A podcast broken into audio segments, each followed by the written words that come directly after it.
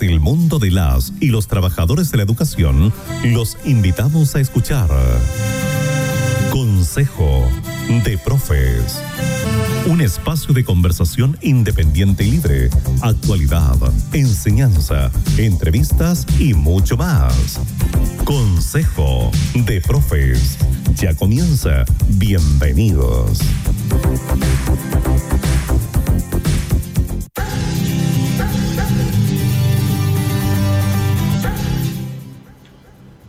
Hola, ¿qué tal? Muy bienvenidos. Hoy 20 de diciembre del 2021, siendo las 20 con 3 minutos, damos inicio a nuestro programa especial, programa especial de Consejo de Profes. Quiero saludar a mi compañera Gladys. ¿Cómo estás, Gladys? Bueno, saludarte también, eh, Camilo, a ti, a quienes nos están escuchando hoy en este programa especial y también a nuestro invitado, que ya daremos a conocer quién es. Bueno, y decir que este es un programa especial justamente porque es, eh, cierto, eh, eh, votaciones electorales el día domingo 19, el día de ayer. Así es, programa especial en el cual vamos a estar analizando precisamente lo que ocurrió el día de ayer.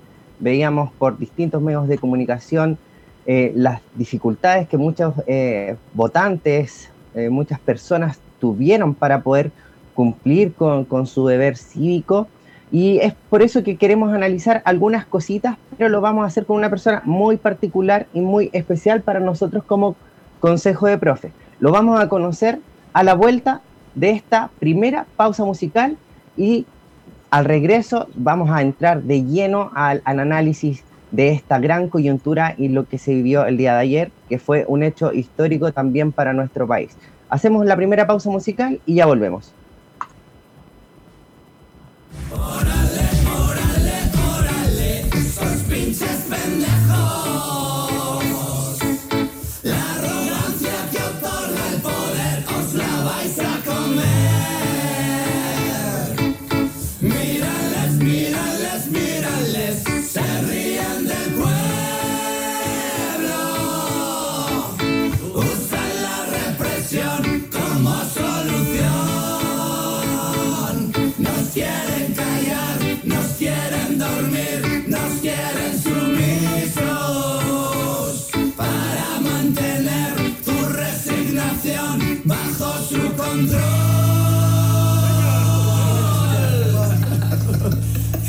Democracia pestilente, estafa electoral, títeres que vienen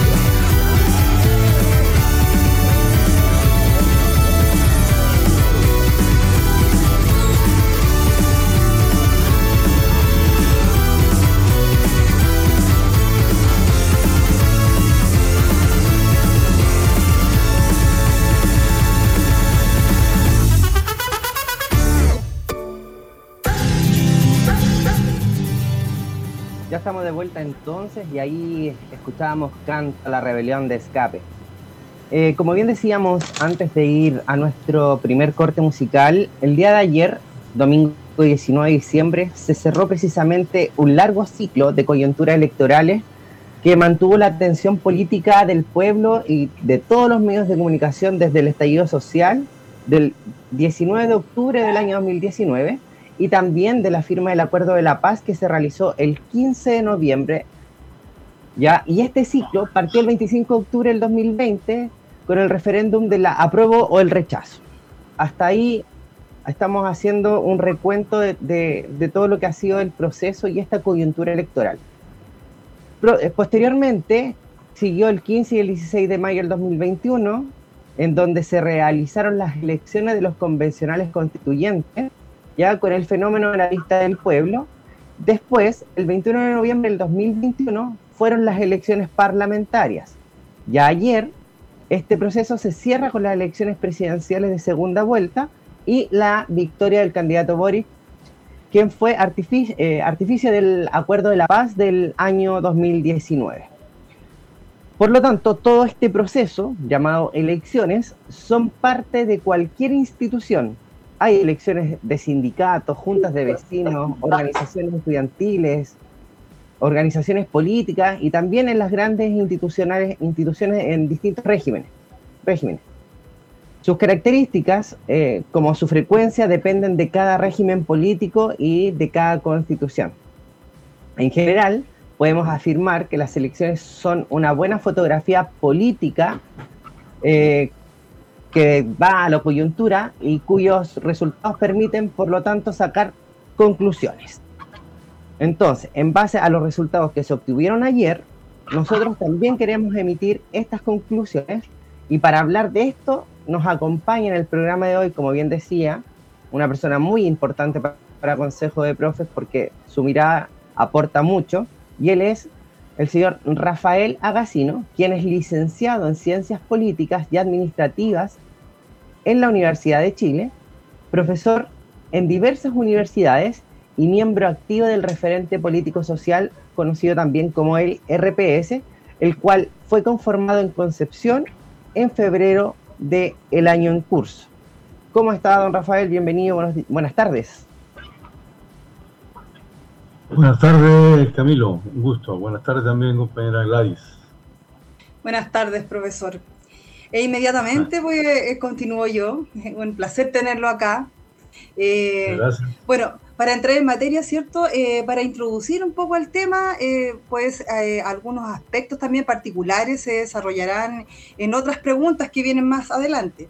Iniciaremos esta conversación con los datos duros que obtuvimos el, en este periodo, ¿cierto? En, este tiempo. el patrón electoral que participó en las elecciones del día domingo es el más alto desde la existencia de las votaciones voluntarias, alcanzando un 56% del de, eh, padrón electoral, es decir, eh, superando incluso las votaciones más altas que habían sido la participación en el referéndum del apruebo o el rechazo y que había alcanzado un 50% del patrón electoral. De ese total, el candidato Gabriel Boric se impuso el día de ayer con un 55,87% de los votos contra un 44,13% que logró el candidato Kass.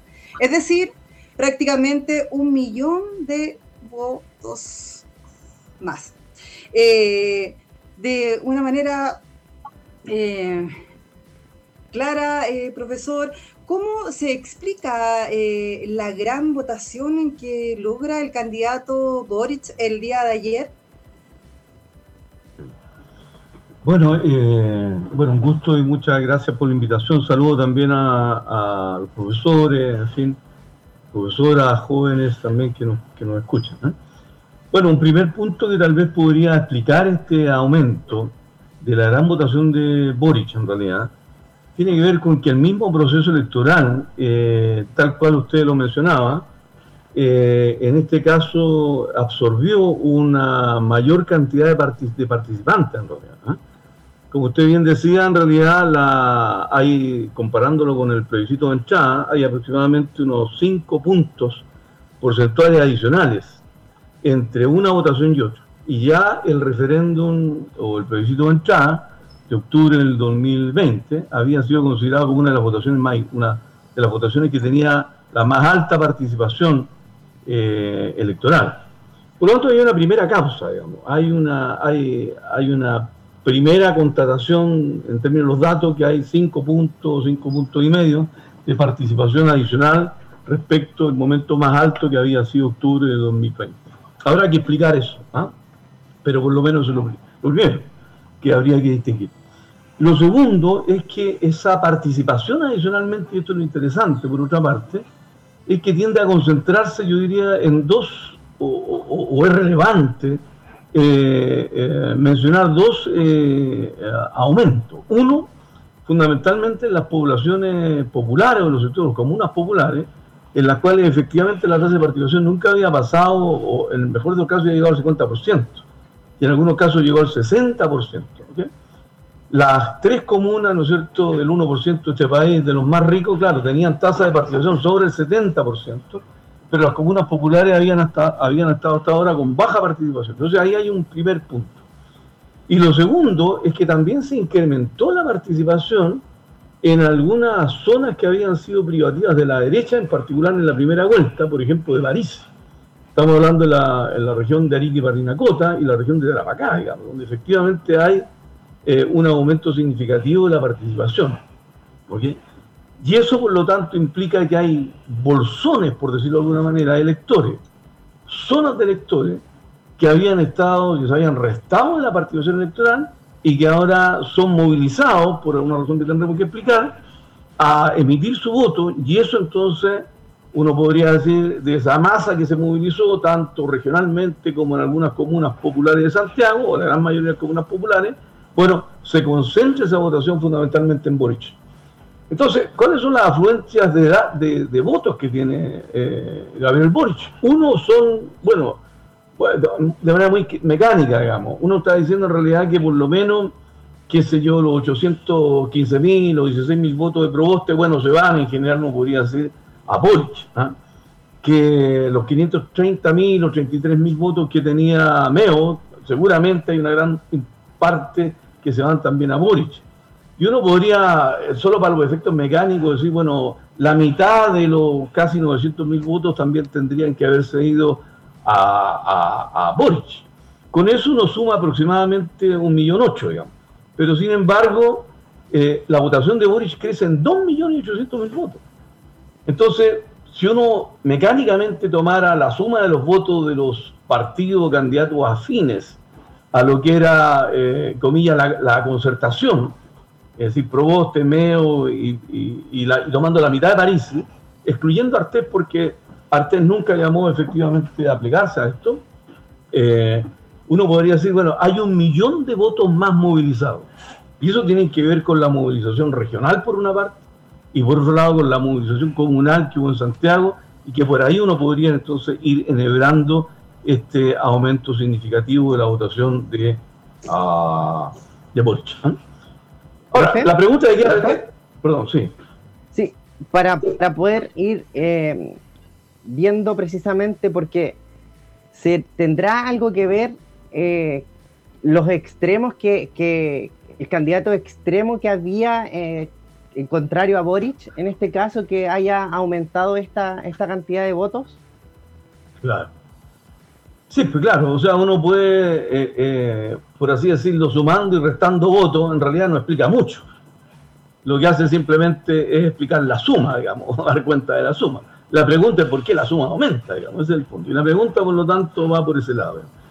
Bueno, yo creo que ahí hay, hay, hay varias razones. ¿ah? Una de las razones fundamentales, efectivamente, que aquí, a mi juicio, lo voy a decir con palabras un poco duras tal vez, se montó una gran operación mediática que instaló el miedo eh, en lo que podríamos llamar una doble campaña del terror. Porque aquí, por una parte, Kass llama, ¿no es una campaña del terror que significa que el comunismo viene y que, por lo tanto, el fantasma del comunismo que recorre este país, que hay que pararlo, que es un poco también lo que se va a plegar después París. ¿sí? Pero por otro lado también los sectores de la desconcertación y la izquierda apoyada, en Boris, larga esta idea también de que viene el fantasma del fascismo, el espectro del fascismo. Y, que por lo tanto, utilizando las mismas frases de Kass que va a construir una zanja, que va a cerrar el Ministerio ¿no cierto? de la Mujer, que va a discriminar en los derechos que tiene la mujer, etcétera, etcétera, etcétera, o que va a detener a la gente en locales eh, no habilitados para detenciones regulares. Entonces, claro, se da un argumento que efectivamente aquí viene el fascismo. Entonces la pregunta aparentemente es esta, digamos. Aparentemente hay una sociedad chilena voy a decirlo así, yo no soy psicólogo, pero lo voy a plantear de esta manera, tiene un cierto sedimento en el inconsciente social, ¿ok?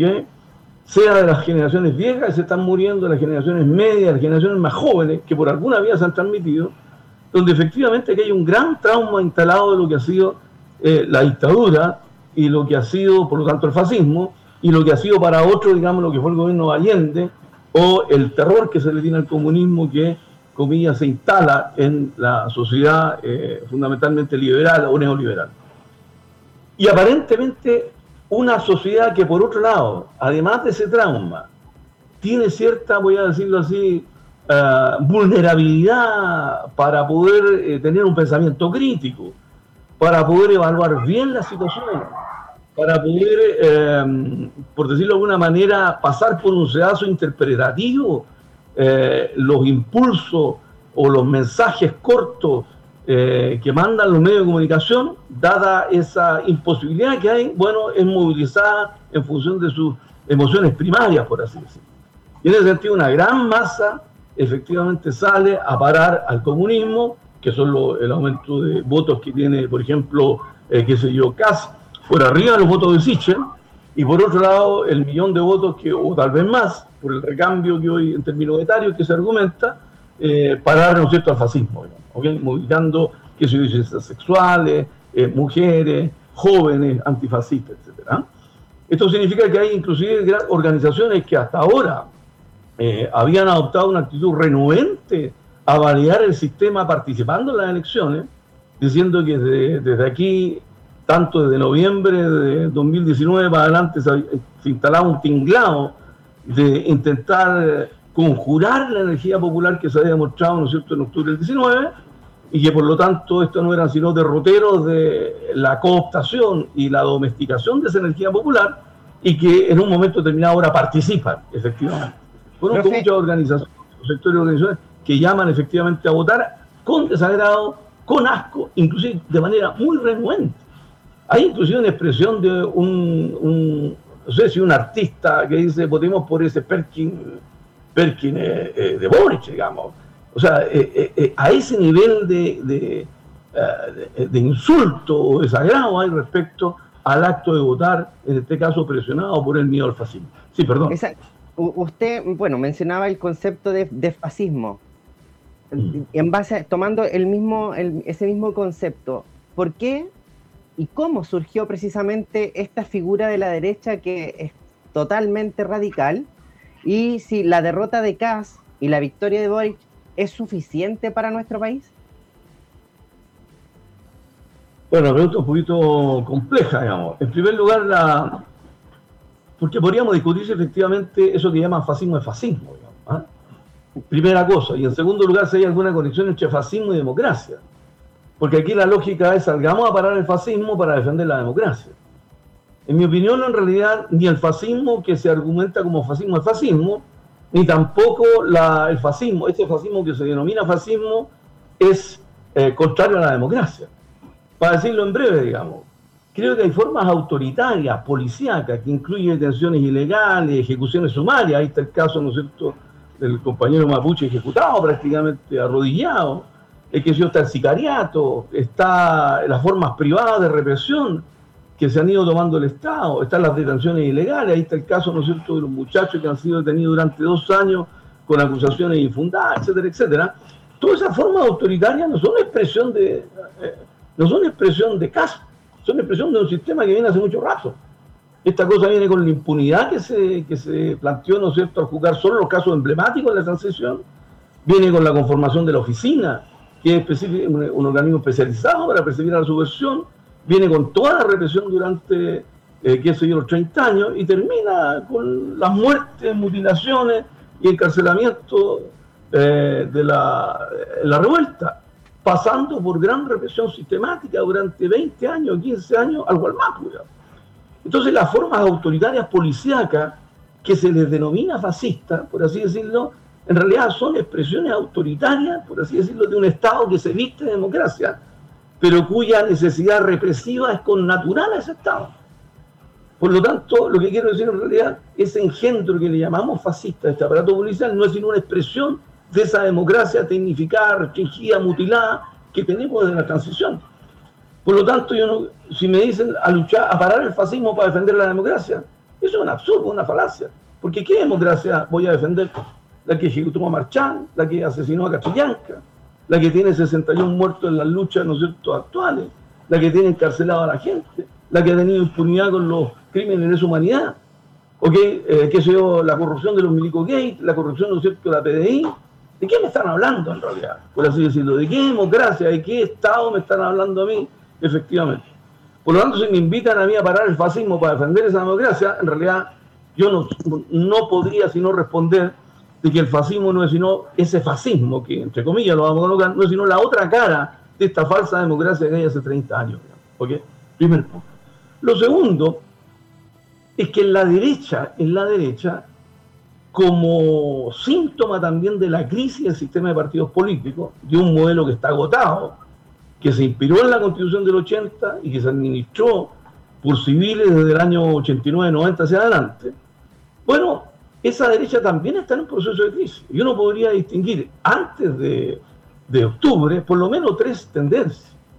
Estaba la vieja clásica derecha UDI Renovación Nacional, de la cual se cinde, por ejemplo, Evópolis que es una derecha más bien liberal, juvenil, que promete, eh, qué sé yo, una suerte de fundamentalismo en las cuestiones económicas neoliberales, pero progresismo desde el punto de vista de las cuestiones valóricas, digamos. Hoy, por lo tanto, se cinde esa vieja rancia, eh, por así decirlo, ya a esa altura derecha, este sector, un segundo sector que sería el sector liberal, juvenil, progresista, incluyendo las cuestiones valóricas ellos van a tener militantes, ¿no es cierto?, dirigentes que son homosexuales, por ejemplo, cosa que no, que lo escondía la otra derecha. ¿Ok? Va a, a apoyar, ¿no es cierto?, eh, ciertas medidas como el, matrimonio eh, igualitario y una serie de otras cosas que tienen que ver con sentidos progresistas, el divorcio, en fin. Y adicionalmente hay una tercera derecha que también se cinde de Renovación Nacional y la UDI, que le podríamos llamar la derecha social, donde hay figuras como el Bordes, por ejemplo, como los hermanos Osandón, que plantean de que el modelo eh, tiene niveles de concentración e injusticia que hay que pararlo. Y por lo tanto se requiere un modelo, un capitalismo, un neoliberalismo más humanizado. Y por lo tanto lo que nosotros estamos observando antes del el, el, el estallido de 2019 es una apertura de las corrientes dentro de la derecha. Y la debilidad de la UDI, Renovación Nacional, generado por la salida de los liberales en Evópolis y, las rupturas que hay, ¿no es cierto?, con, eh, Cas- eh, perdón, con, con Desborde y Osandón, bueno, deja una situación de debilidad a lo que sería la UDI Renovación Nacional y de ahí arranca un ex militante UDI, que es un coronel, un- un- un- un- una segunda generación de los coroneles de la UDI, que es Cast. Cast es un neoliberal, por así decirlo, desde el punto de vista de sus creencias económicas, digamos. Ese era su programa. Más allá que su discurso, desde el punto de vista de la cuestión estrictamente política represiva, aparezca como autoritaria y a lo que se le denomina fascista, digamos. Entonces, esa derecha Cast no es sino también parte de la crisis de la derecha chilena, que a su vez es parte de la crisis de un sistema político de los partidos en un contexto de agotamiento del modelo político del sistema. Sí. Así, mire, está, estamos interesantes. Vamos, estamos mencionando la palabra crisis, que es precisamente lo que vamos a abordar a la vuelta de nuestra segunda pausa musical. Hacemos un receso y ya volvemos precisamente con la crisis institucional que se vive en nuestro país. Hacemos una pausa Ok. y ya volvemos.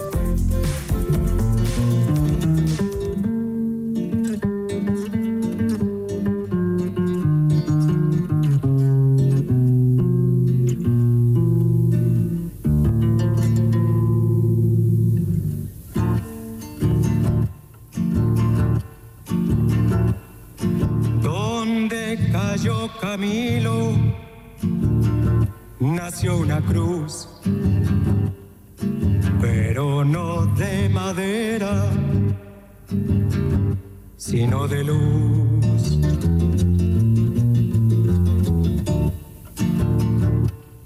Lo mataron cuando iba por su fusil.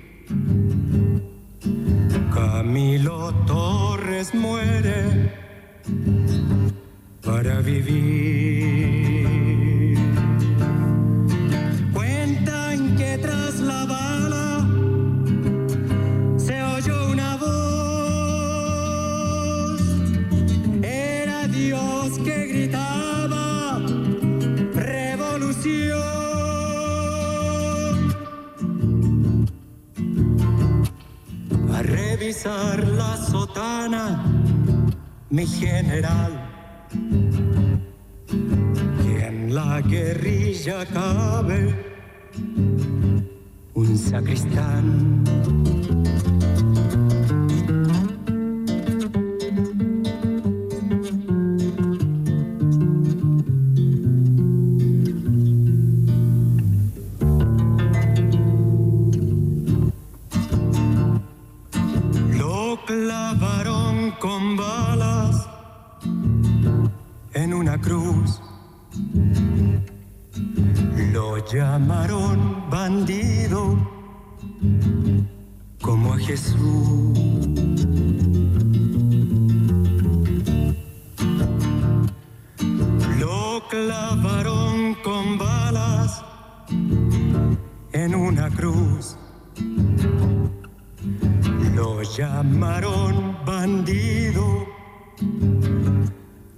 Jesús.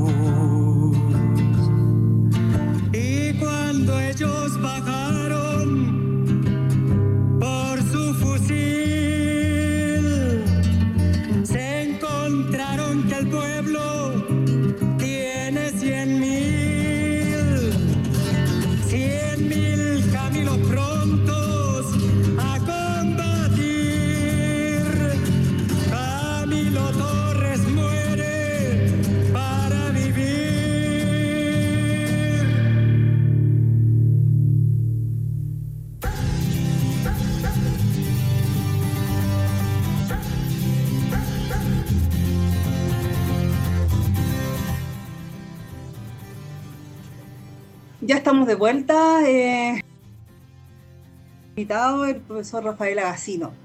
Bueno, para algunos analistas, eh, la victoria del candidato Boric eh, permi- permitirá oxigenar, renovar y restablecer las confianzas del pueblo con las instituciones del régimen democrático burgués. Ahora bien, la crisis de las instituciones están relacionadas directamente con la incapacidad política por resolver las demandas populares. Las instituciones gubernamentales han sido políticamente incapaces de solucionar los problemas del agua, salud, pensiones, educación, medio ambiente, el narcotráfico, para citar algunos ejemplos. Restablecer la confianza con las instituciones es, eh, por lo tanto, un problema político y no meramente psicológico. Ante la crisis institucional, institucional, una alternativa para su superación ha sido la creación de una nueva constitución. La actual convención constitucional es una apuesta política también para resolver este problema. Eh, en la perspectiva, la victoria del candidato eh, Boric es una garantía, bueno, eso ya lo había preguntado de alguna forma, pero aquí eh, lo había preguntado a mi compañero, para solucionar esta crisis institucional del régimen chileno. Eh, ¿Qué tendencia seguirá la actual crisis institucional? Eh, ¿Qué papel y qué perspectiva tiene la Convención Constitucional en este contexto? Profesor. Sí. Bueno, mira, eh, en primer lugar, desde el punto de vista inmediato, lo que uno podría decir es que aquí el acuerdo del 14 de noviembre, disculpen que rememore esto, definió un itinerario cuya último hito es eh, el principio de salida, digamos. cuánto todavía nos queda en esta larga coyuntura electoral que mencionaba el compañero Camilo, una última, que debería ser en septiembre o julio, agosto, no sé, si es que no se alarga el proceso de redacción de la Constitución, eh, cosa difícil porque tendrían que aprobarlo en el Parlamento y el Parlamento está empatado, eh, es el plebiscito de salida. Entonces la pregunta era, bueno, pero ¿cuál es el objetivo de, de ese itinerario? Bueno, el objetivo del itinerario, desde el punto de vista de la élite, sea o la élite, ¿no es cierto?, de la derecha clásica o de la otra derecha, de la concentración de la nueva mayoría, fue fundamentalmente eh, disipar, capturar, cooptar, evitar que el pueblo se constituyera como sujeto independiente por fuera de los partidos en oposición al régimen de- de- el político, digamos. Por lo tanto, en el fondo, el, el- el- primer intento, por decirlo de alguna manera, de carácter táctico que tiene la élite para oponerse al surgimiento del pueblo como sujeto político, en realidad, y domesticarlo, y enredarlo, y llevarlo al rehue, por decirlo de alguna forma, al, al- camino recto, legal, institucional, fue el acuerdo del 14 de noviembre con todo este itinerario que hemos tenido de elecciones. Por lo tanto, si uno se pregunta si efectivamente la participación pasó del 50% o del 47% de la primera vuelta, eh, qué sé yo, al 50 y casi 56%, con 8.400.000 electores, eh, evidentemente creo que lista notó un poroto ahí, porque efectivamente logró atraer a un conjunto de sectores populares que eran inclusive renuentes, estos 5 puntos adicionales, 5,5 puntos adicionales, que eran eh, renuentes a participar en el sistema y que se oponían a validarlo. digamos. Y por lo tanto, desde ese punto de vista, ofreció, capturó esa voluntad, esa subjetividad, en la idea de que nuevamente, así como la rayita fue fundamental en 1988 para eh, eh, eh, evitar que Pinochet siguiera en el poder y, pasar de la, democracia, de la dictadura a la democracia, hoy día la rayita también servía para parar el fascismo y proteger la república la democracia. Y ese discurso creo que ha penetrado efectivamente por algunas razones que tendremos que explicar y hay que ver cuán, cuán estructural es en un segmento importante del movimiento popular, digamos. Eh, ayer ustedes veían la televisión la gente, no sé, en la Florida, en Puente Alto, eh, casi con lágrimas en los ojos, eh, diciendo tenemos, hemos parado el fascismo, ahora no vamos a tener el agua, vamos a tener casa, vamos a tener nuestros derechos, en fin.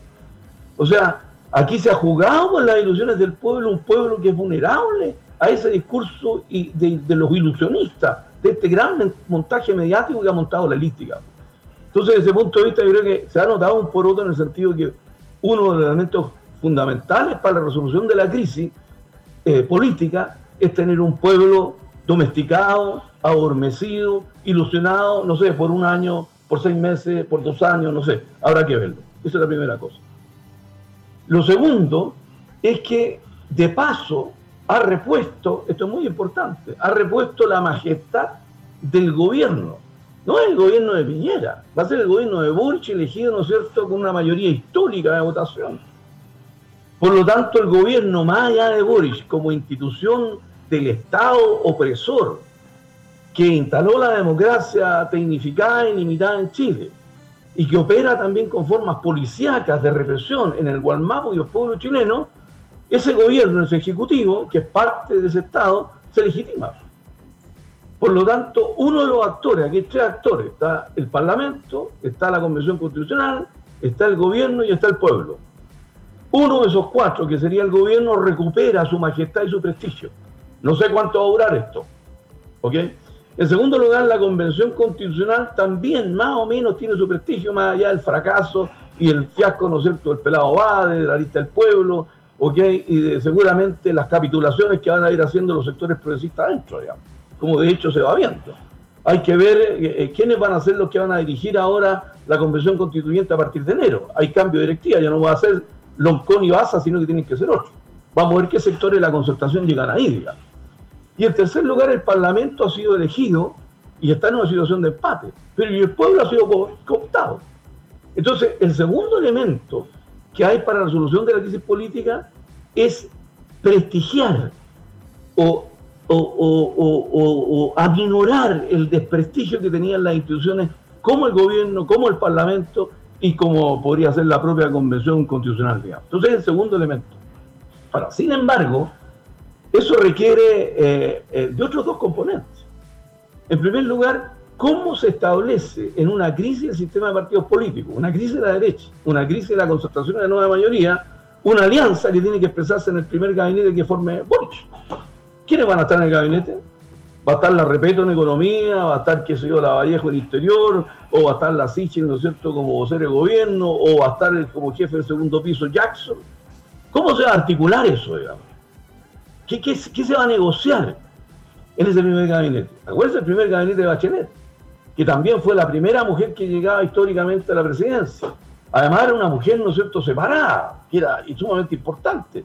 Verlo en el podio con esa música cuando el primer día que asume, ¿ok? Eh, qué sé yo, con su hija y su, y su, con su madre y su, y su hija, eh, perdón, y su hijo, era, no era la familia típica que el conservadurismo estaba dispuesto a ver. Y por otro lado, era víctima de los derechos humanos.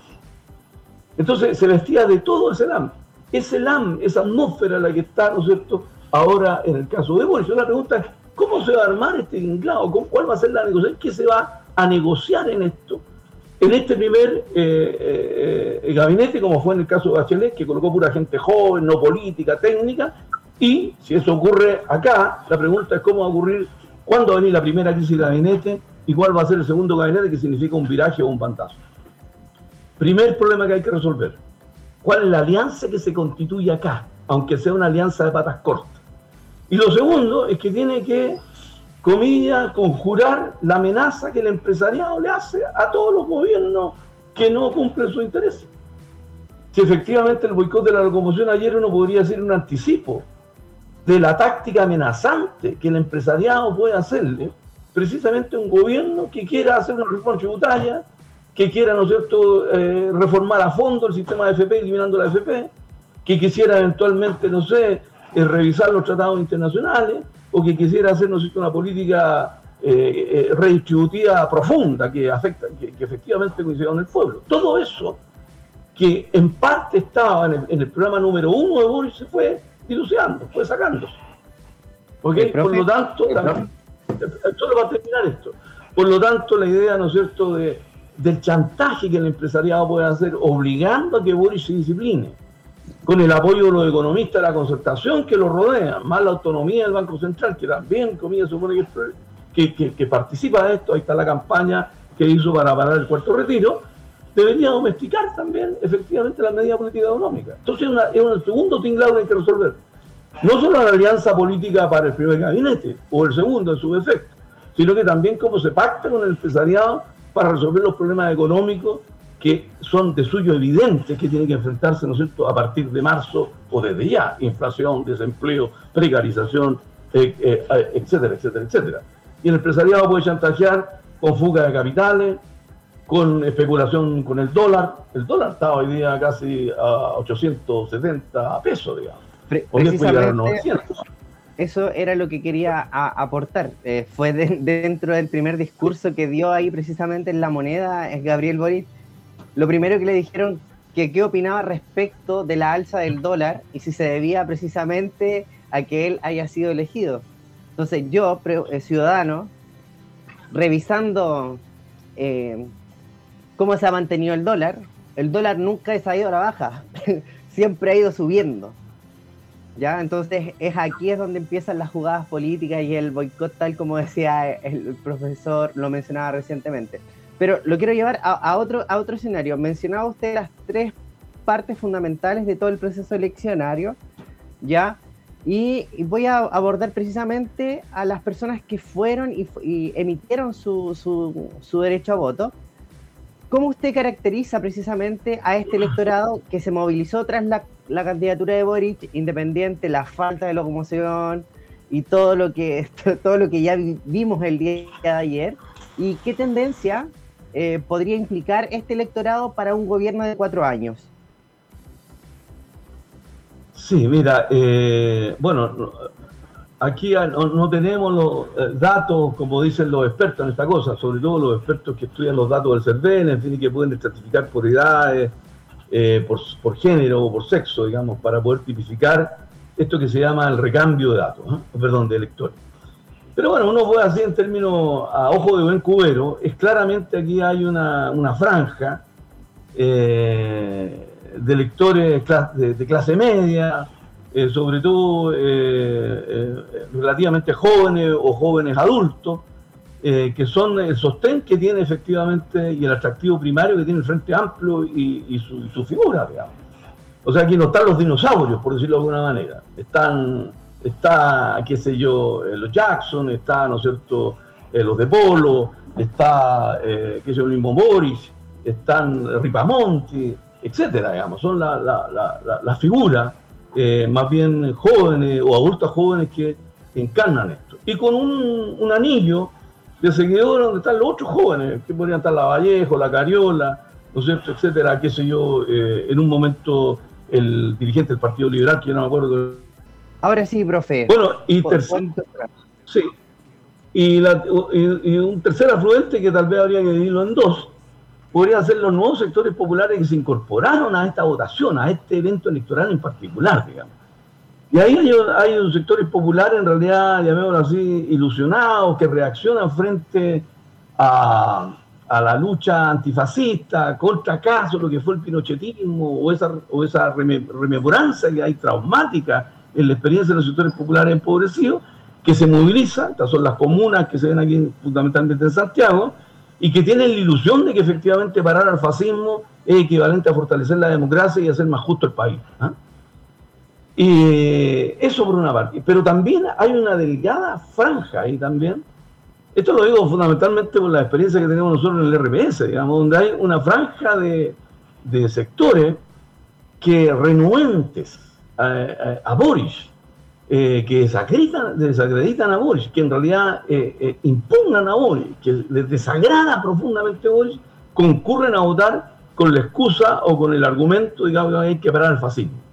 Por lo tanto, no es un voto, y esto lo decías tú al principio, no es un voto pro Boris, es un voto, ¿no es cierto?, fundamentalmente, ¿ok?, anti-Cast, que genera una corriente de afluencia que permite explicar, por ejemplo, no sé, una gran cantidad de los nuevos votos que captura efectivamente Boris. ¿Qué significa esto entonces? Que el gran electorado, estos eh, aproximadamente, ¿no es cierto?, 4.600.000 votantes, ¿ok?, de los cuales por lo menos 3.600.000 eh, son eh, lo que ya había votado en la primera vuelta y este nuevo millón es una masa heterogénea existente e inclusive una masa muy importante que es la que se movilizó en octubre, que ha sostenido parte de la Asamblea de Organizaciones Populares, que está vinculado a los procesos de construcción popular con algún sentido de autonomía, que se plegaron a regañadientes a esto, eh, que votaron forzadamente, sea por temor o sea por parar genuinamente, ¿no es cierto?, esto que ellos creen que se llama que fascismo, bueno, son sectores desafectados. Esos son los mismos sectores que hoy día, como lo escuchaban unos compañeros y compañeras, decían, bueno, ahora viene la resaca. Entonces decían, joder, tuve que votar por vos, como lo lamento, mira cómo está ahí en la moneda, cómo saluda, ¿no es cierto?, a la guardia, está conversando con Piñera, se reúne toma- prácticamente a tomar tecito con casi, somos todos hermanos, republicanos. Entonces, de- se les viene, por así decirlo, de bruce la imagen que más odian o, o que no querían ver. ¿ok? Entonces viene la resaca. Voté, igual como que me tuve unos copetes, ¿no es cierto?, el día, el día domingo y ahora me viene esa resaca que se me viene encima y que están sumamente complicados. Por lo tanto, hay una gran mayoría, o no sé si una gran mayoría, pero un segmento importante de los votantes de Boris, que es una masa que llegó a la cuestión electoral para votar por Boris y aumentar la tasa de participación, que son los desafectados. Y esa masa, a la primera de cambio, va efectivamente a tener claramente una posición cada vez más disidente respecto de esta línea. ¿Ok? Y ahí es probable que más, como en los cuales dentro me, me incluyo yo, digamos, los abstencionistas activos que estamos en los procesos de organización y que no queríamos legitimar esto, que no confundimos el autoritarismo que ya viene desde antes con fascismo, ¿ok? y que no creemos que el fascismo sea antípodo de esta democracia, sino que esta democracia simplemente se expresa en esa forma fascista, esa forma autoritaria, policíaca. Bueno, esa gran masa que está ahí es, por así decirlo, la posibilidad de constituir una franja que retoma el espíritu de octubre de 2019, digamos.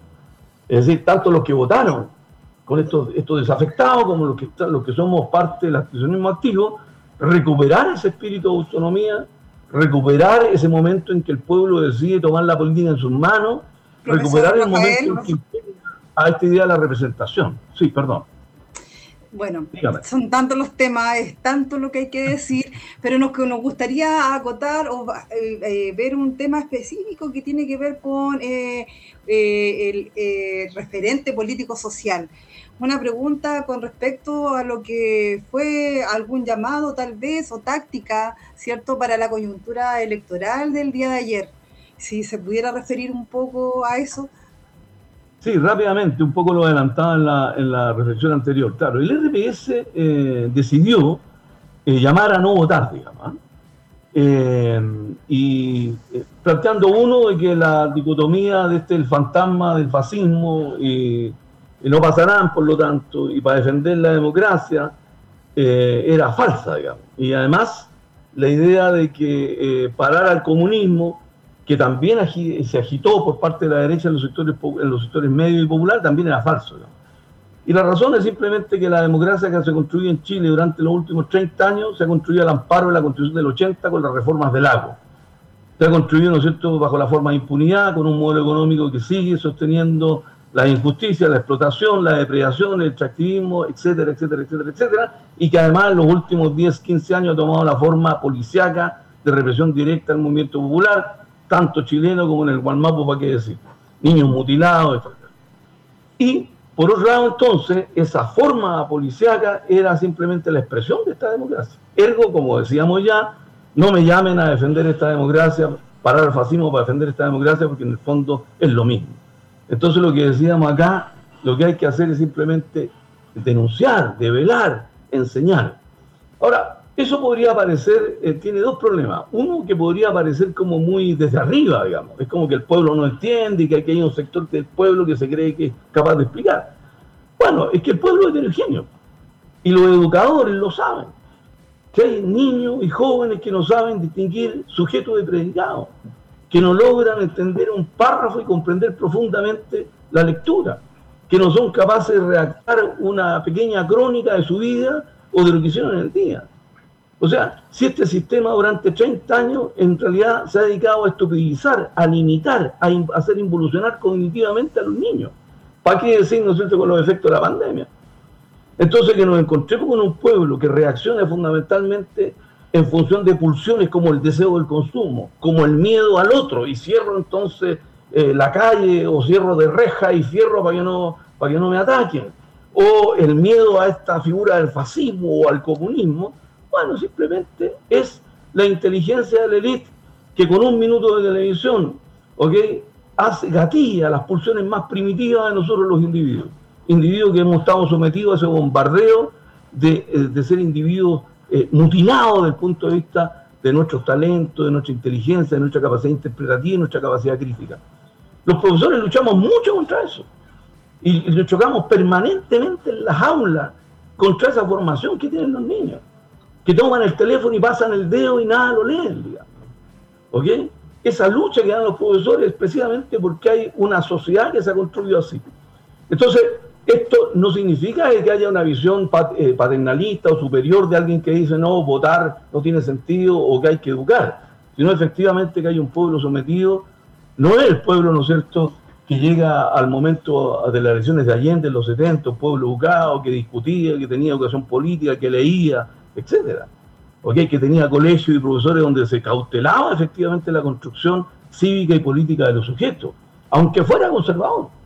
¿ok? No, este es un pueblo mutilado, es un pueblo que estimula el deseo, eh, la, actividad primaria, las emociones primarias, la flojera intelectual, eh, mutila la capacidad de crítica.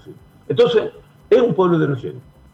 Por eso que se acompaña esta declaración de llamar, de denunciar de que el fascismo, esta forma autoritaria policíaca no sino la expresión de esta democracia y que eh, por lo tanto es falaz que nos llamen a defender el- el- la democracia contra el fascismo, con- o luchar contra el fascismo, defender la democracia y que adicionalmente votar no es neutral porque significa legitimar. Ahí tienen a Boric. O sea, Boric hoy día y toda su cohorte y todos los partidos de la democracia, de la concertación, la nueva mayoría y toda la derecha van a ser ahora los republicanos. Todos van a tomar tecito. Se van a sentir nuevamente, ¿no es cierto?, como los representantes del pueblo. Y eso, ¿quién le está dando esa, esa, esa posibilidad de, de, prestigio. Eso estamos hablando nosotros cuando votamos. Entonces la idea era que no votar, ¿ok? O votar no es neutral. Porque votar significa no votar por Borio contra Cat. No, no es el problema. Lo que pasa es que uno, independiente por quién vote, vota por el sistema. Y el sistema es el que se prestigia. Y hay funcionarios que van cambiando cada cierto tiempo. ¿ok? Y eso es lo que ha pasado. Por lo tanto, el RBS se jugó por esa posibilidad y, bueno, y largamos una campaña con las pocas fuerzas que tenemos en esta idea de ir educando y haciendo eh, eh, claridades sobre este punto. ¿ah? Profe, Sí, eh, la verdad es que nos está pillando la hora. eh, sí. hay muchas cosas, hay muchas cosas que tenemos que, que van a quedar pendientes, como por ejemplo eh, el rol que juega Chile en, en el contexto mundial, las tendencias que, que va a tener el pueblo de Chile, las presiones internacionales que va a tener precisamente el futuro gobierno ya de Boric y cómo se piensa resolver precisamente todas esas presiones. Además de la situación, ustedes como RPS, que, eh, cómo analizan la situación de la cesantía, la, la crisis económica que, que se viene. Bueno, son temas que van a quedar, van a quedar pendientes y nosotros feliz de poder tenerlo nuevamente en nuestro programa. Profe, dígame. Solo un punto nomás. Mira, nosotros junto con esta campaña y este llamado a la manera de enfocar el proceso electoral, porque nos queda el plebiscito de salida también. ¿Qué vamos a hacer frente al plebiscito de salida? Vamos, eh, seguramente nos van a chantajear, nos van a decir, mire, o, vota por esta nueva constitución que va a salir del engendro de la comisión constituyente, manipulada ahora por la derecha, o se queda con la constitución de Pinochet y de nuevo nos van a colocar en la espada en la pared.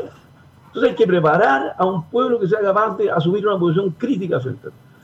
Por eso nosotros hemos levantado lo que se llama una, plataforma de lucha, eh, que tiene cuatro partes. Las demandas urgentes económicas del pueblo, las demandas políticas urgentes, en la situación internacional y la forma de ejercicio del poder popular. Todo esto es un intento de síntesis del conjunto de pliegos de, de demanda que se hicieron en las diferentes asambleas a través del país desde octubre del 19 para adelante.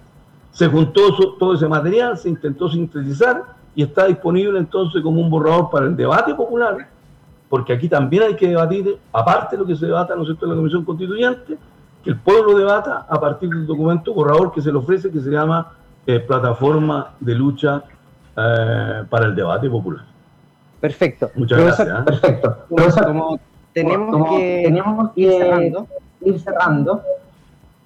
bueno, lo vamos a dejar invitado, Lo vamos a dejar nuevamente invitado al nuevamente programa programa. para que Está podamos seguir. que compañero, compañero. ahí. Sí, profesor, ¿podemos silenciar un poquito el micrófono ahí para poder?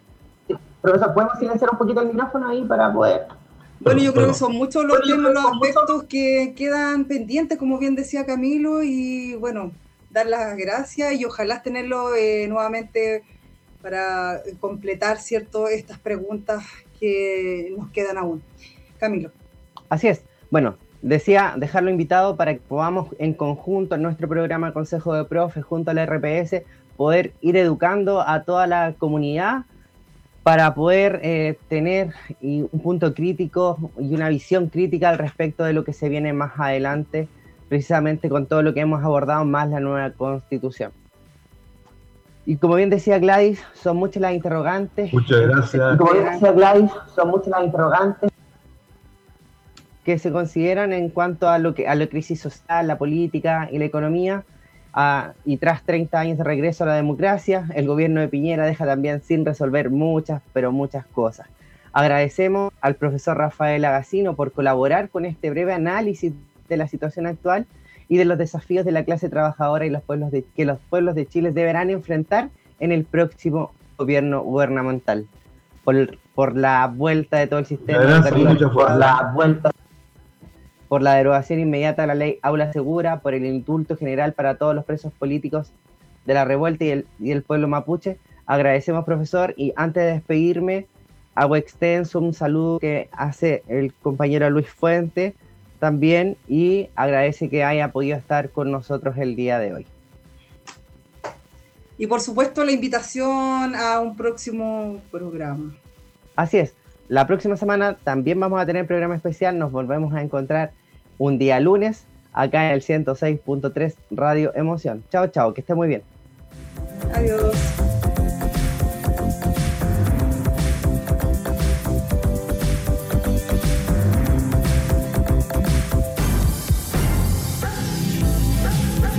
Hemos llegado al final del programa de hoy.